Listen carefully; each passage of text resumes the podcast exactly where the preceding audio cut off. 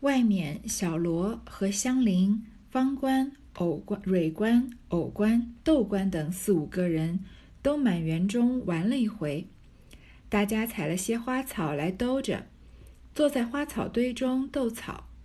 这一个说：“我有观音柳。”那一个说：“我有罗汉松。”那一个又说：“我有君子竹。”这一个又说：“我有美人蕉。”这个又说：“我有星星翠。”那个又说：“我有月月红。”这个又说：“我有牡丹亭上的牡丹花。”那个又说：“我有枇杷记里的枇杷果。”豆官便说：“我有姐妹花。”众人没了，香菱便说：“我有夫妻会。”豆官说。从没听见说有个夫妻会。香菱道：“一见一花为兰，一见树花为会。凡会有两枝上下结花者为兄弟会，有并头结花者为夫妻会。我这枝并头的怎么不是？”豆官没得说了，便起身笑道：“依你说，若是这两只一大一小，那就是老子儿子会了；若两只背面开的，就是仇人会了，你汉子去了大半年，你想夫妻了，便扯上会也有夫妻，好不害羞。香菱听了红了脸，忙要起身拧他，笑骂道：“我把你这个烂了嘴的小蹄子，满嘴里汉邦的胡说了。”窦官见他要勾来，怎容他起来，便连身便忙连身将他一压，回头笑着央告蕊官等。你们来帮我帮帮我拧他这周嘴。两个人滚在草地下，众人拍手笑说：“了不得了，那是一洼子水，可惜污了他的新裙子了。”豆官回头看了一看，果见旁边有一汪积有一汪积雨，香菱的半扇裙子都污湿了，自己不好意思，忙夺了手跑了。众人笑个不住。怕香菱拿他们出气，也都哄笑一散。前面说他们这个斗草是文斗吧，就是来比较这个每个人手上有的草的名字。这个名字呢需要对仗起来，所以如果有一个人说我有观音柳啊，那个要对的人就是他说我有罗汉松。观音对罗汉两个都是神仙，一个是女神，一个是男神。柳对松两个都是植物，对吗？然后下面的君子竹对美人蕉也是一样啊，君子对美人对的非常工整啊。然后星星翠对月月红，星星和月亮。这个人又换了一个说法说啊，我有牡丹亭上的牡丹花，所以他就要有一本书上面的名书名字里面的一个东西。那另外一个人就说我有琵琶记里的琵琶果，是不是对的也很工整？最后这个香菱豆官说啊，我有姐妹花。姐妹花没有人对得出来，香菱对出来了。她说：“我有夫妻会，但是夫妻会是什么东西呢？”豆官说：“啊，从来没有听见过这个世界上有夫妻会这个东西。其实这个确实是曹雪芹杜撰出来的东西。”香菱说：“啊，一见一花为兰，一见树花为会，就是。”什么是什么是一件呢？比如说你种这一盆花，同一个根部里面长出了很多株花，那一株呢，就他们就称为一件。一件上如果有一朵花，那就叫做兰；如果那一箭上那一株上有好几朵花呢，那样的花就叫会。说凡会有两枝，如果有两枝花，一个剑上出了两枝花的话，是花是上下结的，那就叫兄弟会；如果是并头结的，就是左右相邻着的。香菱说：“那就叫夫妻会。”说我这枝是并头的，怎么不是？其实会，嗯，虽然没有夫妻会这个东西是杜杜撰出来，它的出处是什么呢？就是我们知道一个词叫蕙质兰心，所以夫妻会啊，这个跟会这个会这种花的本身的意义是相悖的。蕙质兰心一般是形容一个女子非常的高洁，非常的婉约，对吗？它不是来形容夫妻之间情爱的。所以要用这个夫妻形容夫妻的这个感情和绘画，绘画是表现一个女子独自清高的这样的美啊，是相冲突的。所以没有真的没有夫妻会这个东西。窦官呢，他说他没得说了，他就起身笑着香菱，他开始开脑洞了。因为窦官是个唱戏的，平常戏本子听得多了，他脑洞就比较大。他说：“让你这么说啊，那这两枝花如果一只大一只小，那是不是就老子儿子会了呀？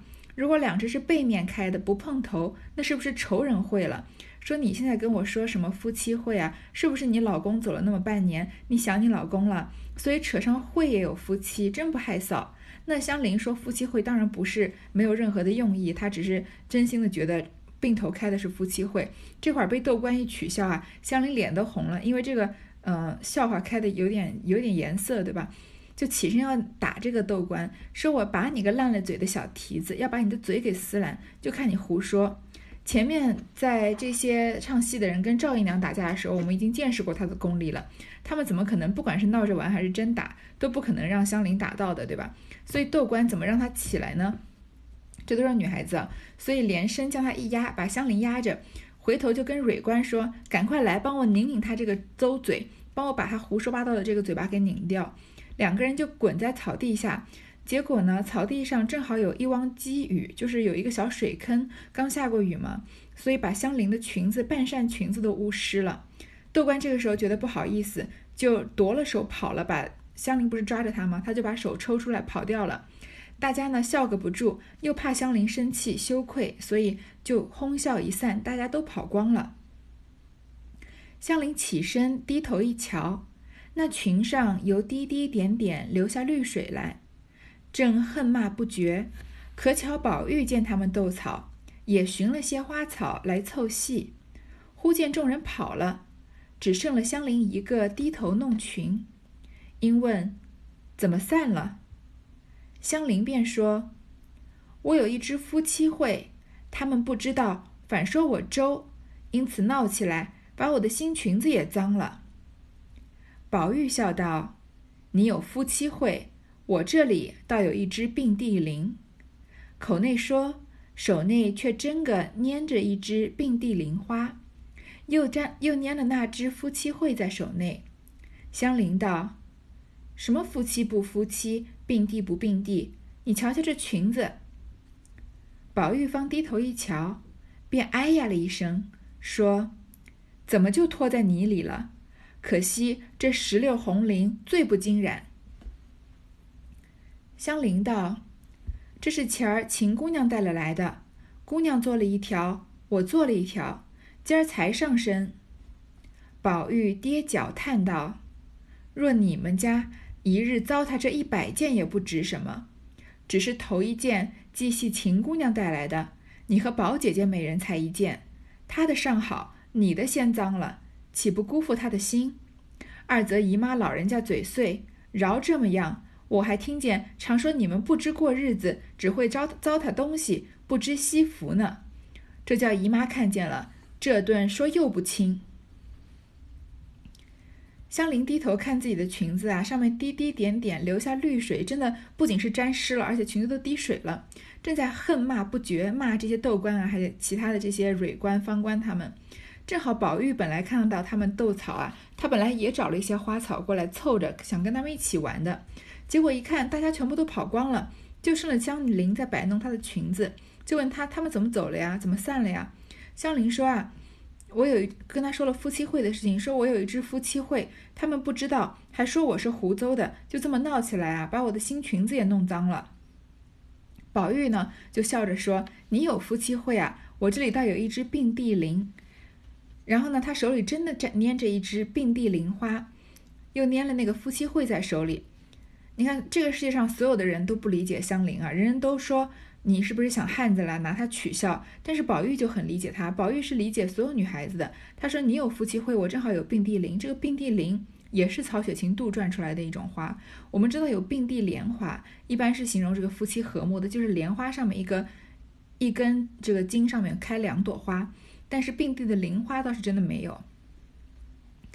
宝玉呢，非常的体贴香菱，那。但是这个话说出来啊，有点暧昧。一个人手上拿着夫妻会，然后宝玉说：“我手上拿的是并蒂莲。”两个人，两个都是说，呃，一男一女的，对吧？然后他又跟此时跟宝玉跟香菱两个人是孤男寡女在独在一个空间里面。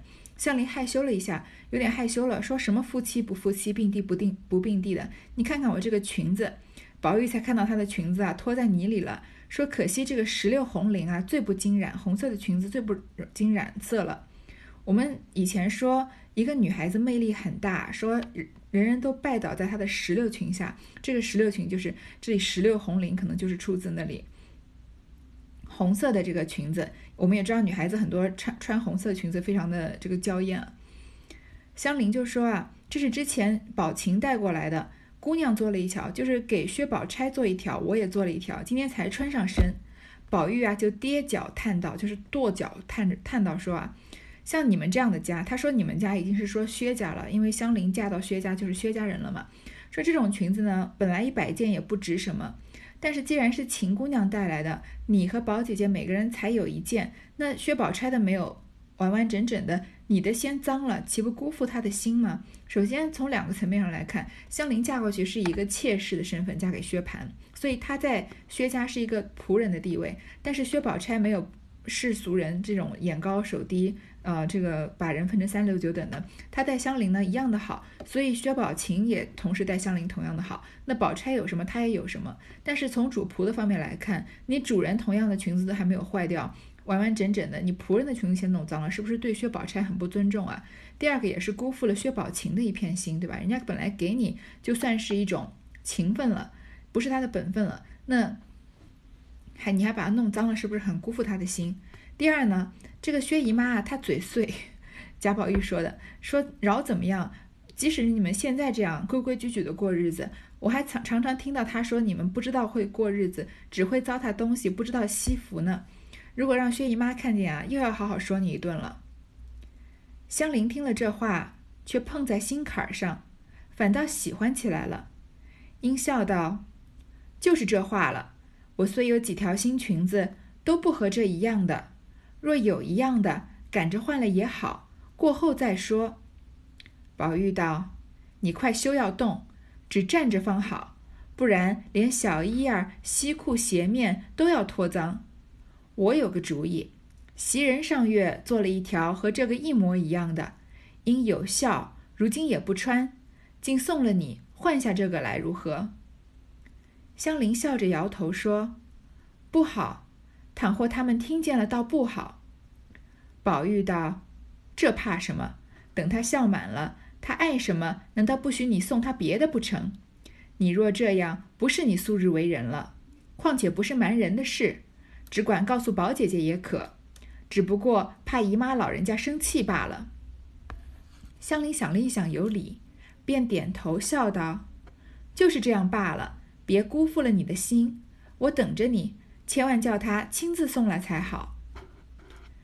贾宝玉说了这两个理由啊，香菱听了就碰在心坎上，正好说到他心坎上了，反倒喜欢起来，高兴起来了，就笑着说啊，确实是的，我虽然有几条新裙子呢，但是跟这个都不一样。如果有一样的，我就赶快换了也好，因为它只湿了外面的裙子嘛，所以把外裙换掉，其实还是以这个薛宝琴送的一套的裙子一样的样式，过后再说吧。宝玉就说啊，你先不要动，就站着，不然你不要说裙子脏了，你的小衣啊，是里面的衣服啊，这个裤子啊，鞋面都要脱脏的。然后宝玉给他出个主意，说袭人上个月做了一条和你一模一样的裙子，现在袭人有孝，因为她妈妈不是去世了嘛，所以也不穿，不如就把袭人那套送你，换下这个来好不好？香菱就笑着摇头说啊，不好不好，如果让他们听到了不行的。宝玉就说。这有什么好怕的？等袭人笑满了，守孝期过了，他想要什么你就送他别的就是了。如果你这样啊，不是你素日为人了。说你平常就是一个大大方方的人，这时候一点点小事你要在这里推三阻四的，不是你素日的为人。况且不是瞒人的事，这也不是什么不好意思的事情，你告诉薛宝钗就好了。只不过是怕薛姨妈她老人家生气而已。香菱想了一想，觉得有道理，就点头笑着说啊，就是这样罢了。别辜负了你的心。那这里这一段，其实我们从回目来看，黛香菱秦姐石榴裙，就觉得这个回目有一点暧昧。然后这一段话，香菱和宝玉的对话，从并蒂莲夫妻会开始，就充斥着暧昧的情愫。而且香菱到最后说别辜负了你的心，所以宝玉是每一句话都说在香菱的心坎上的。你看他叫呃香菱把这个衣服换下来，说袭人给他，而且而不是说呃为了帮你这个忙，我让袭人给你吧，他还让减减最大程度的减低了香菱的罪恶感。说什么呀？袭人反正现在带孝，他也不能穿，那等他孝满了，你再送他别的不就行了吗？所以感觉一切都非常的顺理成章。然后呃香菱呢，她。嫁给薛蟠，薛蟠是个什么样的人，我们不是不知道的。他就是一阵新鲜劲过了就没有了，可能也宠爱过香菱一段日子，但是他后来不管是遇到柳香莲啊，还是他再往后面遇到别的人啊，反正他对他对人没有长久的感情可言，而且也不是一个怜香惜玉的人，更不用谈像贾宝玉这样站在平等的角度上来去理解女孩子的了。这里贾宝玉和香菱讲的每一句话都撞在香菱的心坎上，而且。最大程度的减低了香菱的尴尬，那香菱这个时候是不是会有可能对贾宝玉产生不一样的情愫呢？这个其实，在八十回之内没有详细的展开描写。我们先把这段读完，再继续说它。宝玉听了，喜欢非常，答应了，忙忙的回家来。一壁里低头，心下暗算：可惜这么一个人，没父母，连自己本性都忘了，被人拐出来。偏又卖与了这个霸王，因又想起上日平儿也是意外想不到的，今日更是意外之意外的事了。一闭胡思乱想，来至房中，拉了袭人，细细告诉了他缘故。香菱之为人，无人不怜爱的，袭人又本是个手中散漫的，况与香菱素相交好，一闻此信，忙就开箱取了出来折好。随了宝玉来寻着香菱，他还站在那里等呢。袭人笑道：“我说你太淘气了，足的淘出个故事来才罢。”香菱红了一脸，笑说：“多谢姐姐了。谁知那起促侠鬼使黑心？”说着接了裙子，展开一看，果然同自己的一样，又命宝玉背过脸去。自己插手向内解下来，将这条系上。袭人道：“把这脏了的交与我拿回去，收拾了再给你送你。你若此刻拿回去，看见了也是要问的。”香菱道：“好姐姐，你拿去，不拘给哪个妹子吧。我有了这个，不要它了。”袭人道：“你倒大方的好。”香菱忙又万福道谢，袭人拿了脏裙便走。宝玉听了很高兴啊，赶快答应了，回到自己的怡红院，一边心底下暗算：可惜了香菱这个人，她不仅没有父母啊，连自己姓什么都忘了，还记得吗？香香菱是这个名字，真本名叫甄英莲啊，是这个甄士隐的女儿，对吗？是开篇的时候就出现的。他本性忘了，被人拐出来，偏偏又卖给这个霸王，就卖给薛宝钗，真的是一朵鲜花插在牛粪上了。宝玉也在心里为他打抱不平，又想起上日平儿也是意外想不到的，今日又是意外之外的事了。这是平儿什么事呢？就是喜出望外，平儿李庄那回，她受了欺负啊。平儿不是在贾宝玉的怡红院里面重新梳妆打扮吗？这会儿啊，给香菱换裙子，又是一样的意外事情。这么胡思乱想啊，来到房中，告诉了袭人事情。香菱的为人啊，无人不怜爱的，大家都喜欢香菱。而且你看她一读书就钻到诗书里面去，有一种这个执这个执拗的劲儿，对吧？大家都很喜欢她。而且袭人呢，她本来是个手中散漫的，她本来就对东西手中的东西不太在乎，又和香菱呢相交很好，关系很好。一听到这个话，就赶快开箱，把自己的裙子拿出来折好，随了宝玉来寻着香菱。香菱还站在那儿等呢，宝玉不是叫她不要动吗？她就真的站在那儿没动。袭人先取笑她说：“你太淘气了，足淘足的淘出个故事来才罢，你要随便要淘出一段故事来才好呢。”香菱脸就红了，说：“多谢姐姐了。”然后就说窦官他们那些人啊是促侠鬼使黑心，把我的裙子弄脏了。然后呢就接着裙子展开这个裙子一看啊，真的和薛宝琴送自己的那条是一样的。就让宝玉背过脸去，你看这个场景又很暧昧了。我们在电视上面看到，常常什么，呃，一个女孩子在河边洗澡啊，然后那个男主角古装剧，男主角正好在这个树林子里面看到这个女孩子在洗澡，或者是嗯，有什么万不得已的情况，女孩子要换衣服，然后就让那个男的背过脸去，然后在他在后面悉悉嗦嗦的解衣服，那个场那些个场景都是非常暧昧的。这里也是，他让宝玉背过去，自己插手向内解下来。你看是是不是有一在那个《红楼梦》的年代已经是很不合时宜的了？把自己的裙子解下来，虽然是外裙啊，然后把这条裙子系上。袭人就说呢：“你这条脏的呢，给我拿回去，我收拾好了再送你，相当于我给你送个干洗，然后再还你。”如果你这个时候拿回去，别人也是要问的。香菱就说呢：“好姐姐，这个裙子不用给我了，随便拿给哪个妹妹吧。你要是干洗完了呀，你就随便送给哪个丫鬟吧。我有了你这个，我就不要那条了。”袭人就笑他：“你倒是大方。”香菱又赶快道跟袭人道谢，袭人就拿了脏裙走了。这个时候是不是又剩香菱和宝玉两个人了？香菱见宝玉蹲在地下。将方才的夫妻会与并蒂林用树枝儿抠了一个坑，先抓些落花来铺垫了，将这灵会安放好，又将些落花来掩了，方搓土掩埋平伏。香菱拉他的手，笑道：“这又叫做什么？难怪道人人说你惯会鬼鬼祟祟、使人肉麻的事。你瞧瞧，你这手弄得泥污苔滑的，还不快洗去？”宝玉笑着，方起身要回房洗手去，香菱也自走开。二人已走远了数步，香菱复转身回来叫住宝玉。宝玉不知有何话，扎着两只泥手，笑嘻的笑嘻嘻的转来问：“什么？”香菱只顾笑。因那边的小丫头真儿走过来说：“二姑娘等你说话呢。”香菱方向宝玉道。裙子的事可别向你哥哥说才好。说毕，即转身走了。宝玉笑道：“可不，我疯了，往虎口里探头去呢。”说着，也回去洗手去了。不知端详，且听下回分解。袭人走了，香菱看到宝玉啊，蹲在地下。把刚刚香菱手里的夫妻会和她手上的并蒂林两个草草野行杜撰出来的花，先用树枝啊抠了一个坑，然后用一些落花来铺垫了，把这个并蒂林和呃夫妻会放好，又用一些落花来掩了，把它埋起来，采用搓土掩埋平伏。其实《红楼梦》里面多次说到葬花，都是林黛玉在葬花，或者贾宝玉和林黛玉一起。这里他把。贾宝玉和香菱把并蒂林和夫妻会埋在土里，这里却到没有用到“葬”这个字，只是说把它掩了。这个场景在这里又是有一种暧昧的情愫。我把你手里的叫夫妻会，我手里的叫并蒂林，我们两个人把它放在一起，用花很郑重的先挖一个坑，用花很郑重的铺一层，把这两朵花放在一起，再用花盖住，再用土埋住，对吗？这种。行为对贾宝玉来说可能只是这个一时浪漫情怀作祟，但是看在香菱眼里又是什么呢？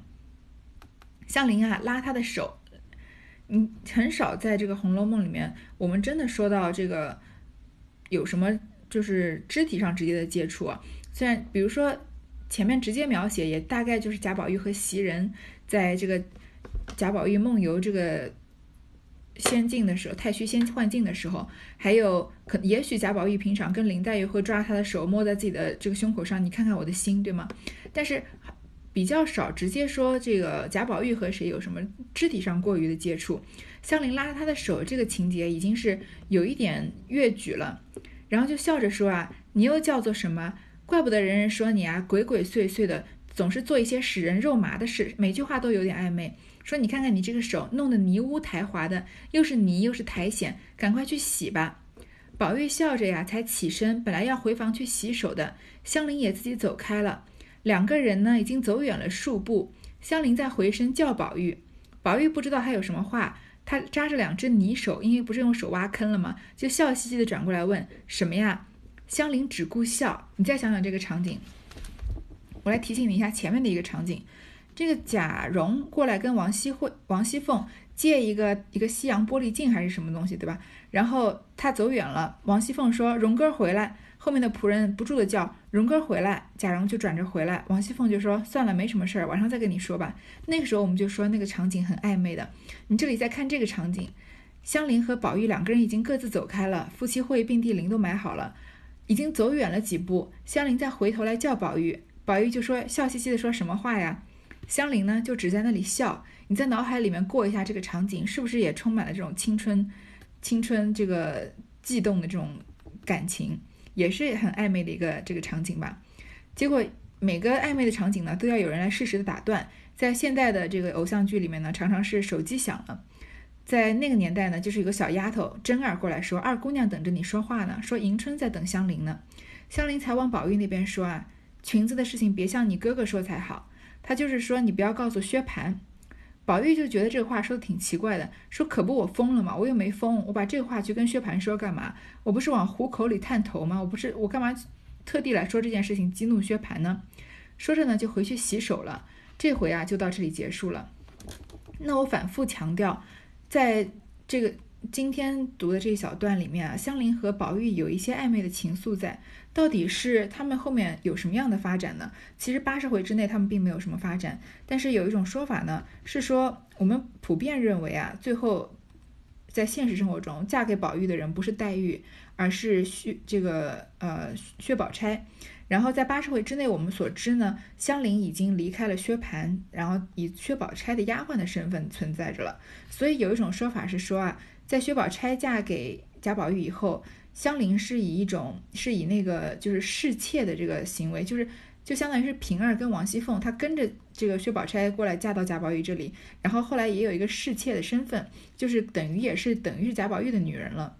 那这个说法呢，其实又不太经得起推敲。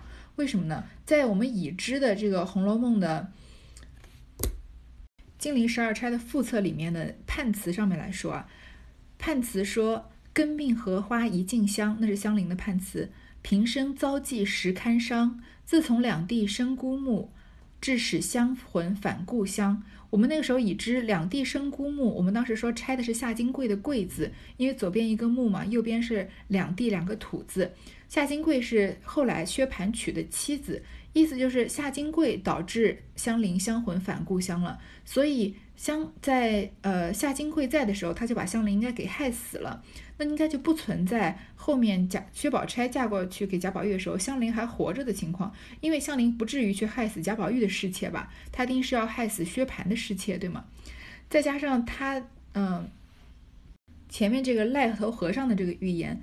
当时还记得他们在就是甄甄士隐还抱着香菱的时候，这个癞头和尚，呃，跛足道人不是在说一个寓言，说娇生惯养笑你痴，菱花空对雪丝丝，好房佳节元宵后，便是烟消火灭时吗？就是从这些寓言和最后对香菱的判词，都是说香菱最后其实是死了的，而她应该是死在薛宝钗嫁过去之前。所以如果说香菱去。做了贾宝玉的侍妾啊，有一点不太经得起推敲，但是这个场景又真的好好暧昧。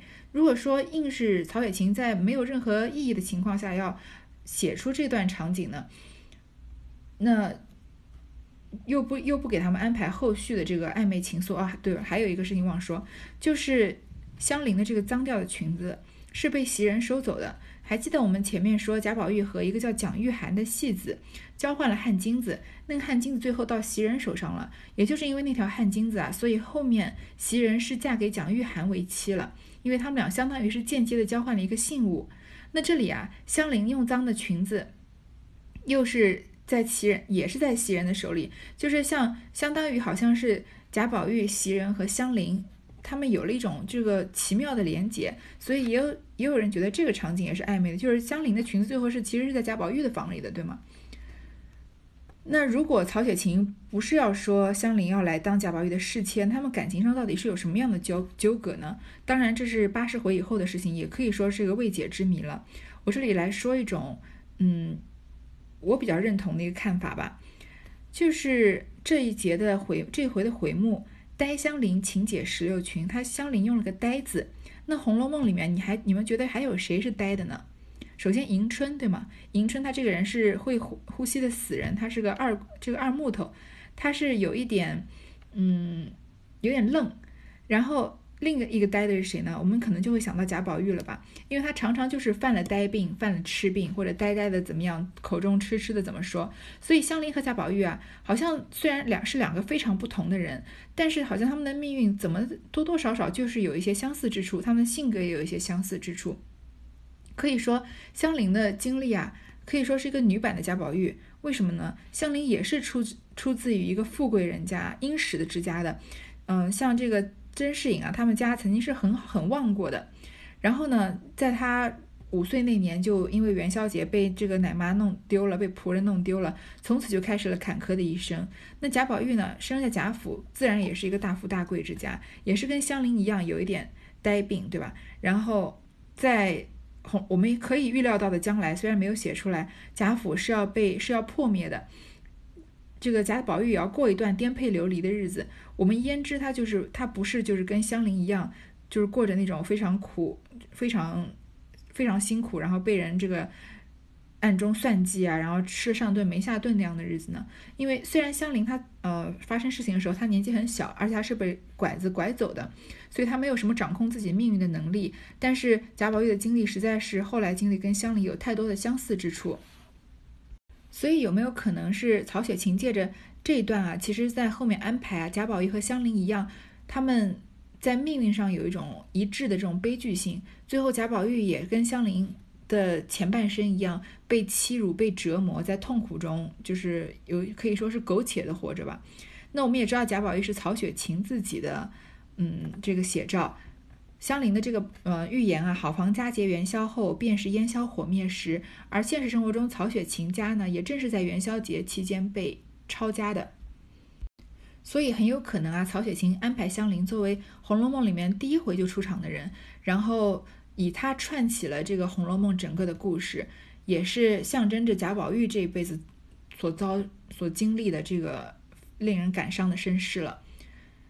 所以。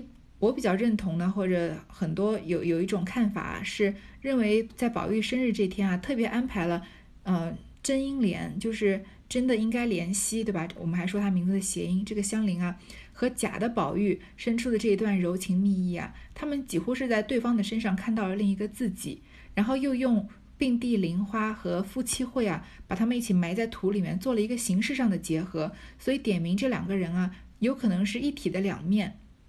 然后又刻画他们难能可贵的共同的呆了。香菱是在学诗上面有一种呆，有一种执拗；宝玉是天生有一段痴病，所以他们两个人是非常相像的两个经历，可以说也非常相似的两个不同的呃，在《红楼梦》里不同的，但是又高度相同的这种一体两面的两个人了。